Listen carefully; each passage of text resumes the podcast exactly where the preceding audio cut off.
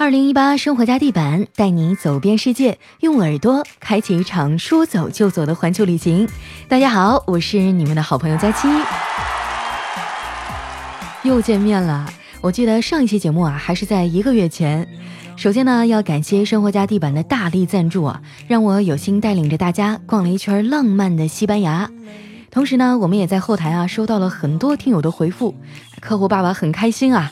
为了感谢大家的支持呢，我们将会从今天的评论当中啊抽出四位幸运的朋友，送出价值二百元的喜点卡。这个喜点呢，可以用来购买喜马拉雅上的精品节目、付费课程啊，包括会员服务等等。总的来说啊，还是挺实用的。我会在节目的结尾呢提出一个问题，答案就在我们今天的节目当中，所以接下来啊，你们要仔细听喽。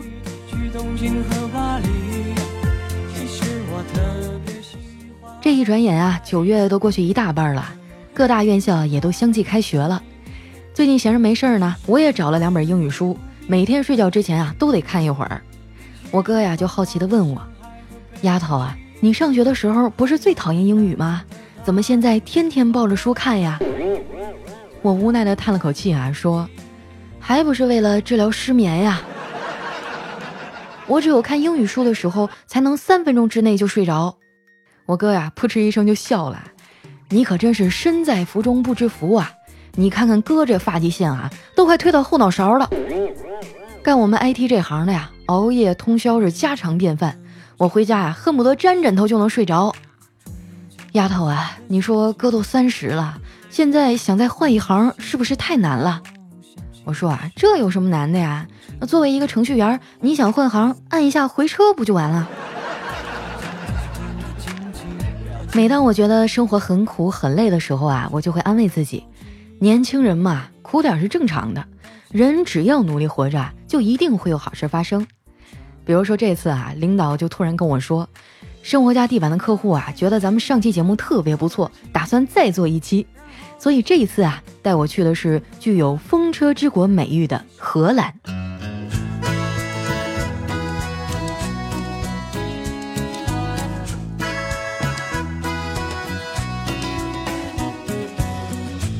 说到荷兰呀，你首先会想到什么呢？荷兰猪、荷兰豆，那些都是扯淡啊！荷兰最常见的特色啊，应该是风车。说起这风车啊，就不得不提到荷兰的天气，可能是因为濒临大西洋啊，盛行西风的缘故，荷兰啊，简直可以用“大风呼啸”这四个字来形容。荷兰的风车呢，最早是从德国引进的，刚开始的时候啊，风车的作用啊，也就是用来磨磨面粉。到了十六七世纪，阿姆斯特丹呢成为世界上最重要的商贸集散地，加工业空前发达，城市建设啊飞速发展，而风车啊也在其中发挥了巨大的作用。到了十八世纪末呢，荷兰全国的风车就超过了一万两千架，最大的风车啊有好几层楼那么高，风翼长达二十多米，大的风车啊可以拥有很强的功率，这些风车呢用来碾谷物。粗盐、烟叶、榨油、压滚毛泥、毛毡、造纸，以及排出沼泽地的积水等等。也正是因为这些风车啊，在不停的吸水排水，才保障了全国三分之二的土地啊免受水患的威胁。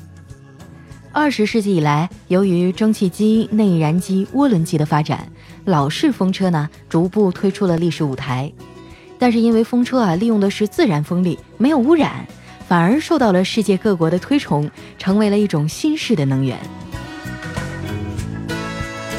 现在啊，荷兰仍然保存了很多的老式风车，但多半是作为旅游资源和历史纪念。这次我们去的就是观看荷兰风车最著名的地方——阿姆斯特丹北部远郊的桑斯安斯风车村。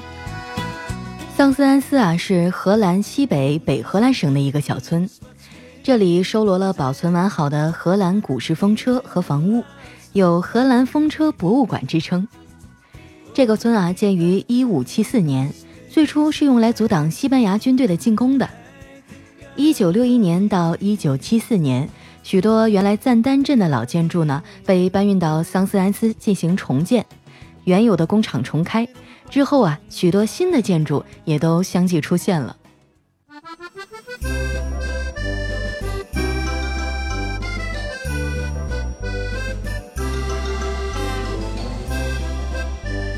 在欧洲旅行啊，最好的交通工具就是火车，不仅特别的舒适啊，还能沿途看到很多美丽的风景。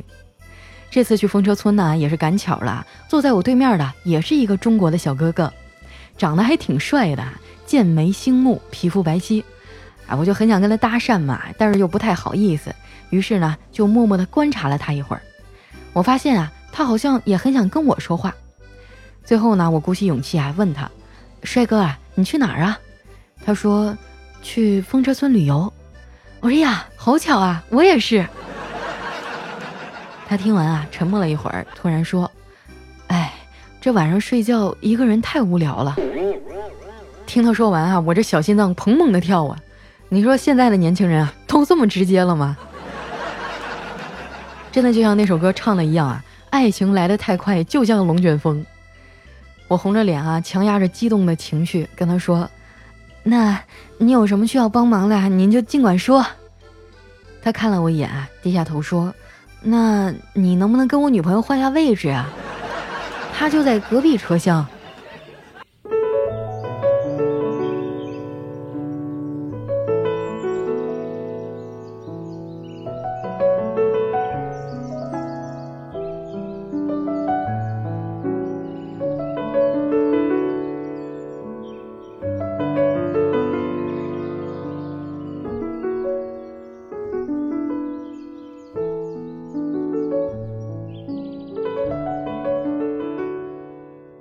几经辗转，我终于到达了目的地。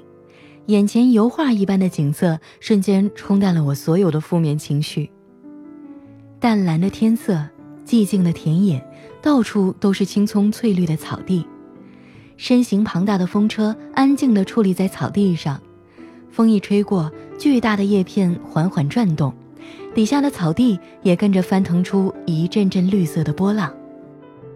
清澈的河水在悠悠蓝天下静静的流淌，各式各样的手工艺品作坊散落在四处，构成了一幅宁静而美丽的乡村风景。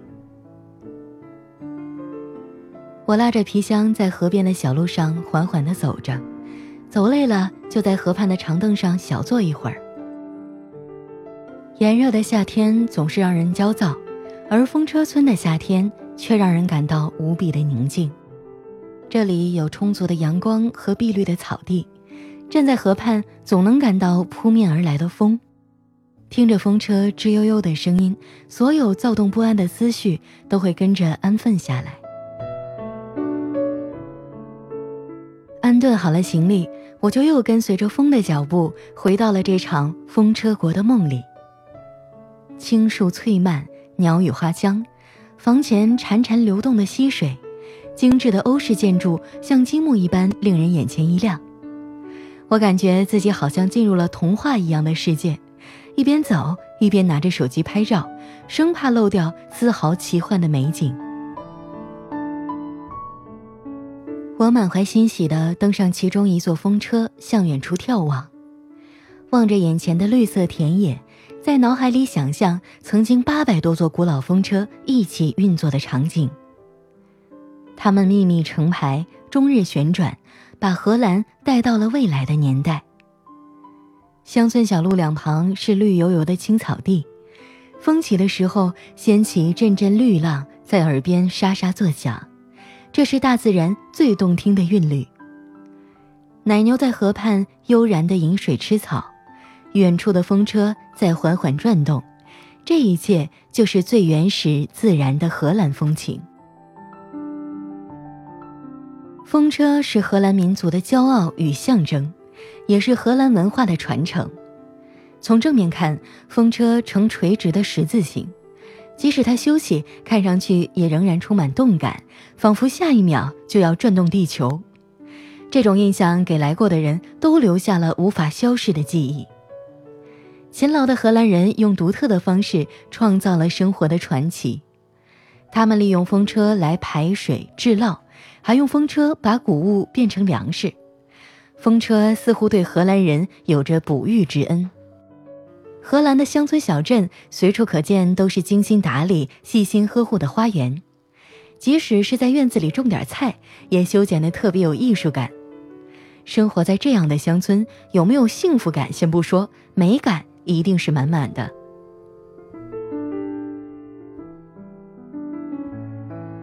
我跟朋友在小镇里穿行，看见路边穿着长裙的农妇在那儿乐呵呵地侍弄花草。抬头仰望的时候，又能和在屋顶上修葺房屋的男主人对上目光。勤劳的荷兰人凡事自己动手，亲力亲为，而且乐此不疲。看到我们在外面发呆，女主人便热情地邀请我们进去做客。我这个朋友啊，是一个二百来斤的胖子，荷兰夏日的阳光照得他汗流不止。男主人看见了，就邀请我们去他家的游泳池里啊来游泳降温。还给我们提供了免费的泳衣，真的是盛情难却呀！可是我们俩也不会游泳啊，没办法，就只能把这当成澡堂子，小心翼翼地扶着泳池的边儿啊，在里面泡着。刚泡了一会儿啊，在旁边玩水的主人家的小儿子就呛水了，不停地在那扑腾，眼看就要沉下去了。我这朋友啊，慌忙的从泳池里爬出去啊，通知他爸爸。结果刚一上去啊，这个水位就下降到小男孩的下巴以下了。你看啊，当胖子有什么不好啊？关键的时刻还能救命。为了感谢我们，这对荷兰夫妇非要做免费的导游，带我们去附近的鲜花市场逛一逛。往前走的时候啊，我发现河边有一排整齐的小屋，五彩缤纷的，从姹紫嫣红的玫瑰到丰满妖娆的郁金香。从饱满丰腴的球茎到粒粒金贵的种子，盛开的花可以是放在罐头里，也可以是放在木鞋上，摆在案头的盆景，挂在房间的吊饰，也是晃花了顾客们的眼睛，装满了老板的钱包。还有好多品种啊，我见都没见过。在这一点上呢，老外似乎更加的用心，也更花功夫啊，去开发培育新的品种。我们来的这个招牌花市，感觉上啊，已经开始不局限于传统的花了。也许是外来的游客日益增多，老板也与时俱进，搞了一些旅游的纪念品摆在一起，倒是相得益彰。这个花市啊，大概是外地游客太多的缘故，大部分呢都是方便携带的鲜花和种子，带花牌的花很少。在其他的花市啊，明显就是另外一个极端。光顾的大部分都是家庭妇女，买卖的也大部分都是带盆的花草，双方都很和气，价格也很便宜。卖的人用汽车拉一车往一个广场的空地上一放，买的人啊随意装上几盆到大塑料袋里，挂在自行车的车把上，扬长而去。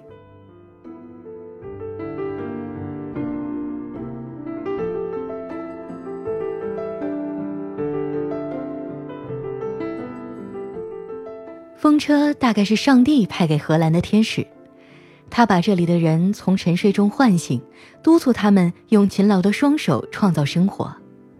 而木头在人与自然的抗争中也提供了很大的助力，它代表勤奋，协助人们创造了一个又一个的奇迹。除了风车之外，风车村里的另一个标志就是木鞋了。木鞋和风车一样，也是勤劳的荷兰人在与大自然的搏斗中用木头创造出来的产物。地势低洼的荷兰几乎有一半的土地浸泡在水里，这样的地理条件促使荷兰人在五百多年前就发明了木鞋。木鞋能防水，又可以保护脚。以前的农民啊，都喜欢穿着木鞋来劳作。现在的荷兰很少有人穿木鞋了。不过很多人呢不舍得扔掉，仍然摆在家里啊做装饰或者是花瓶。这种造型可爱、像小船一样的鞋子，也变成了荷兰最有民族特色的纪念品。告别的时候，那对荷兰夫妇非要送我们两双自己亲手制作的木鞋。被他们的热情所感染，我们收下了这份珍贵的礼物，拿在手里把玩着，感觉确实很精致。或许每一个顽固的手艺人内心都有一份朴实的专注，就像生活家地板一样，数十年来不断的耐心手刮、打磨、擦色、上漆，不断的追求艺术与科学的极致，绝不辜负那一寸寸在朝露与汗水中逝去的光阴。而在这时光的流逝中凝练出的是生活家手工地板独特的淳朴与厚重。